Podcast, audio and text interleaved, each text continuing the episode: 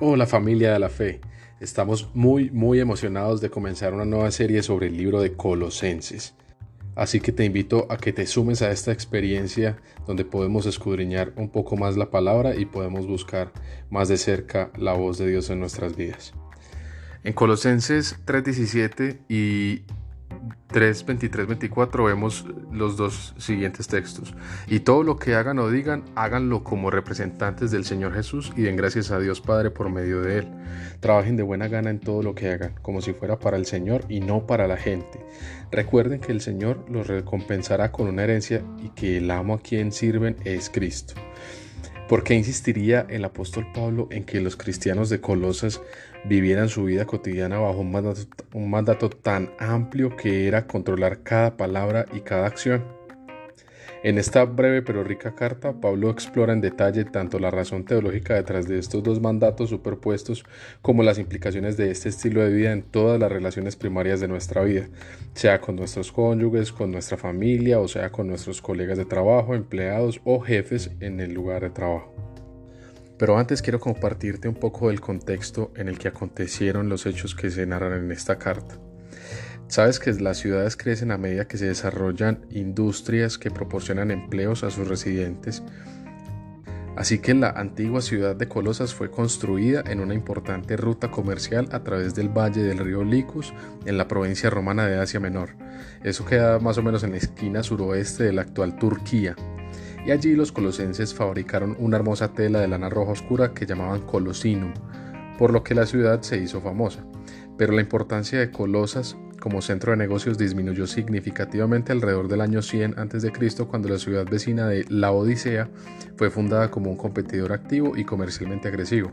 Las dos ciudades junto con la vecina Hierápolis fueron destruidas por terremotos en el año 17 después de Cristo durante el reinado de Tiberio y nuevamente en el año 60 después de Cristo ya en el reinado de Nerón. A pesar de que fue reconstruida después de cada terremoto, Colosas nunca recuperó su prominencia temprana y en el año 400 después de Cristo la ciudad ya no existía. Ahora, ¿qué era la iglesia colosense? El apóstol Pablo había pasado dos años plantando una iglesia en Éfeso y en Hechos 19:10 aprendemos que, irradiando desde ese centro, todos los residentes de Asia, tanto judíos como griegos, escucharon la palabra del Señor. Así que ya sea que Pablo mismo se extendió en la actividad misionera por toda la provincia o, si algunos de sus seguidores lo hicieron, es un hecho de que se plantó una iglesia en Colosas y es probable que Epafras fundara la iglesia colosense, basándonos en el verso 1.7. Y por el verso 21 podemos asumir que la iglesia estaba compuesta principalmente de gentiles. Gentiles son creyentes que no tienen descendencia judía. Ahora, Filemón era un ciudadano de Colosas y un líder recto en esa iglesia. También era un esclavista cuyo esclavo Onésimo había escapado. Más tarde se había encontrado con el apóstol Pablo y había respondido al mensaje del Evangelio acerca de Jesús. Ahora, en la carta a los colosenses, Pablo aborda cómo nuestra relación con Dios a través de Jesucristo nos afecta y nos impacta en nuestro lugar de trabajo. Específicamente escribe sobre cómo los esclavos deben hacer su trabajo para sus amos y cómo los amos deben tratar a sus esclavos, que trayéndolo a la actualidad es cómo los empleados deben hacer su trabajo para sus empleadores y cómo los empleadores deben tratar a sus empleados. La breve carta personal a Filemón amplía nuestra comprensión del mandato de Pablo en Colosenses. Y algo muy importante, ¿cuál es el propósito de la carta de Colosenses? Se cree que las cartas a los colosenses y a Filemón han sido escritas por Pablo desde la prisión en algún momento alrededor del año 60 a 62 después de Cristo. Es en ese momento en el cual Nerón era el cruel y demente emperador del Imperio Romano que podía ignorar la ciudadanía romana de Pablo y mantenerlo tras las rejas. Sin embargo, desde la prisión, Pablo había oído que los cristianos colosenses, que en algún momento habían sido fuertes en su fe, ahora eran vulnerables al engaño acerca de la fe. Y tal vez te suene conocido o te suene familiar que de pronto en algún momento de tu vida eras fuerte eh, siguiendo a Dios, siguiendo sus mandatos y en algún momento has empezado a flaquear por haber escuchado de pronto otras voces que no eran las de Dios. Entonces Pablo lo que hizo fue escribir para refutar cada uno de los errores teológicos que los colosenses estaban tentados a aceptar. Las cartas que él escribió llevaban a los lectores mucho más allá de estos temas de engaño. A Pablo le importaba profundamente que todos sus lectores, tanto los colosenses hace dos mil años como nosotros hoy, entendieran el contexto de sus vidas dentro de la historia de Dios y cómo se ve eso en sus relaciones en el trabajo.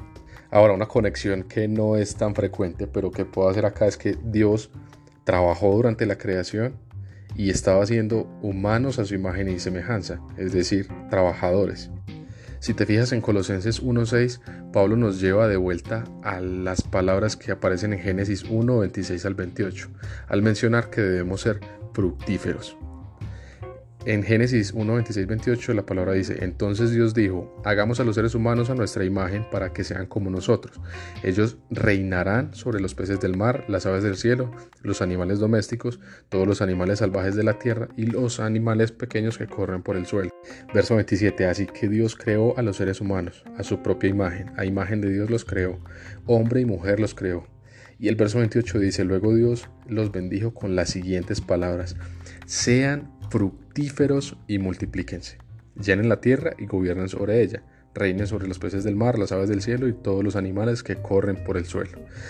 Entonces aquí nos encontramos a Dios, el Creador, trabajando durante la creación y el punto más importante de su trabajo es que crea la humanidad a su imagen y semejanza. O sea, el hombre y la mujer que estaban recién creados les da dos tareas. Las tareas es muy importante que lo notemos, se le dan tanto al hombre como a la mujer. Y esas tareas es que deben ser fructíferos y multiplicarse llenando la tierra que luego deben gobernar. Entonces aquí en Colosenses vemos que Pablo retoma el lenguaje que encontramos en Génesis 1, dando gracias a Dios porque el Evangelio está progresando en medio de ellos, o sea, dando fruto y creciendo a medida que sale al mundo entero. Luego no en vano repite estas palabras en el verso 10. Los colosenses deben dar fruto y crecer en su comprensión de Dios y en su obra. Y hoy podríamos decir que no solo los colosenses, sino todos los creyentes y los cristianos. Ya sea que las tareas que desempeñemos sea la crianza de nuestros hijos, o el trabajo de gobernar la tierra, o el trabajo del ministerio que tengamos, o nuestro trabajo, eh, tanto ellos como nosotros somos portadores de la imagen de Dios. Fuimos creados como trabajadores en el principio y Cristo nos redime como trabajadores en su obra.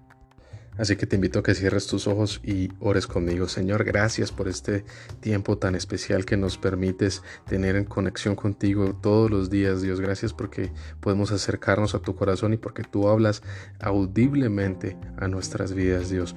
Gracias porque nos has dado esas, ese creer como el hacer para trabajar en tu hora, para seguirte, para no desfallecer. Hoy pido, Señor, que tú seas fortaleciendo cada corazón, la persona que está escuchando este podcast, que sea renovada sus fuerzas y que pueda continuar su camino contigo. En el nombre de Jesús. Amén. Esto es Comunife Urabá. Te invito a que nos acompañes los miércoles 7 y 30 pm en nuestras noches de adoración y los domingos 9.30 am en nuestros servicios familiares. Síguenos también en nuestras redes sociales como arroba comunifeuraba y visita nuestra página web www.comunifeuraba.com. Dios te bendiga y un abrazo enorme.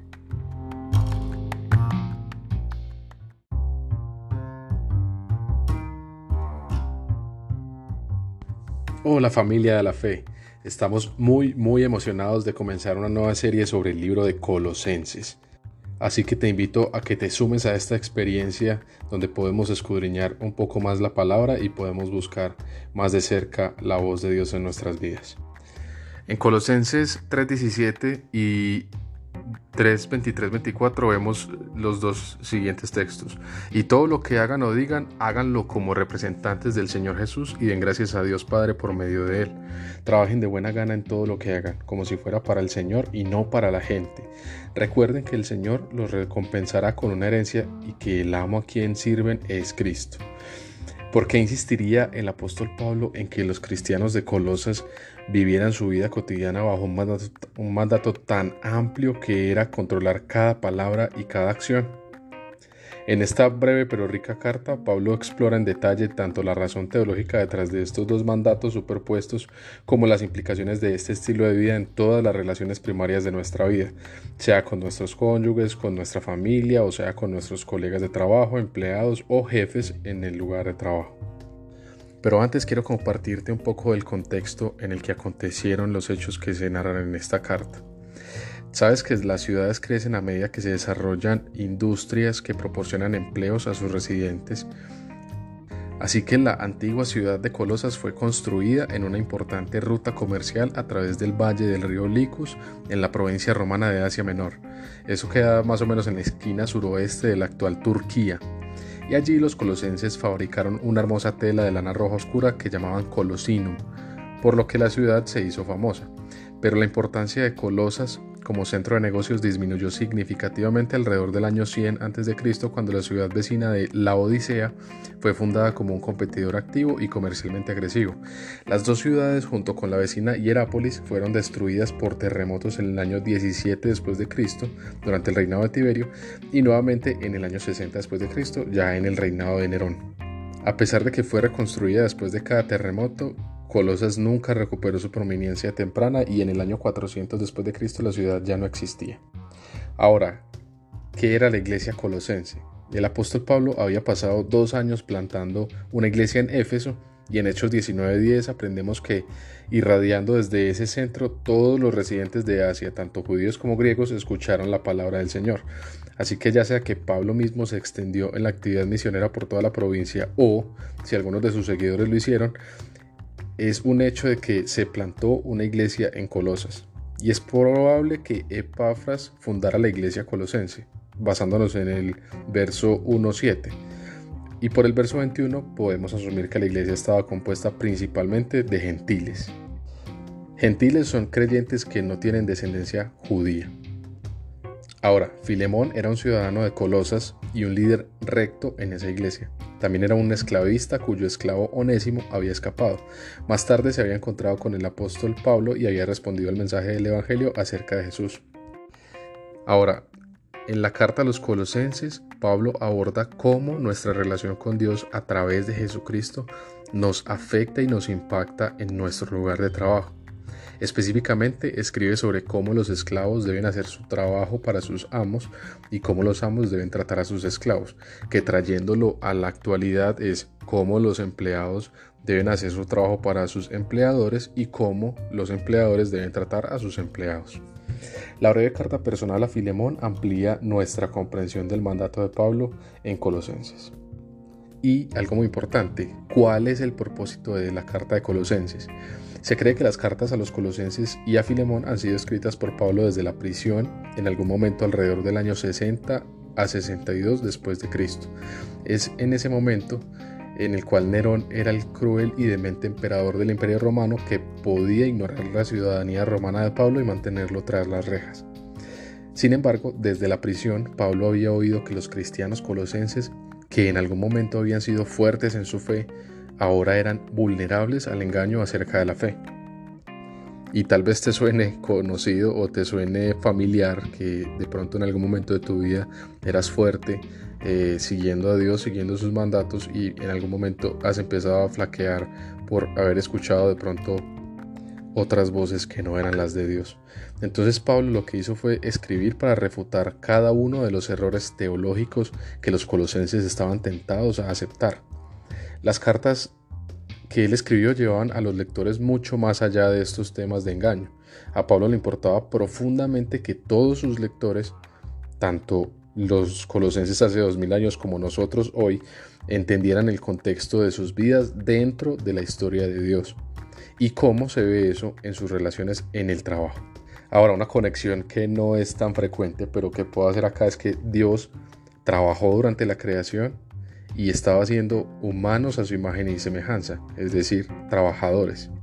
Si te fijas en Colosenses 1.6, Pablo nos lleva de vuelta a las palabras que aparecen en Génesis 1, 26 al 28, al mencionar que debemos ser fructíferos. En Génesis 1, 26, 28 la palabra dice, entonces Dios dijo, hagamos a los seres humanos a nuestra imagen para que sean como nosotros. Ellos reinarán sobre los peces del mar, las aves del cielo, los animales domésticos, todos los animales salvajes de la tierra y los animales pequeños que corren por el suelo. Verso 27, así que Dios creó a los seres humanos, a su propia imagen, a imagen de Dios los creó, hombre y mujer los creó.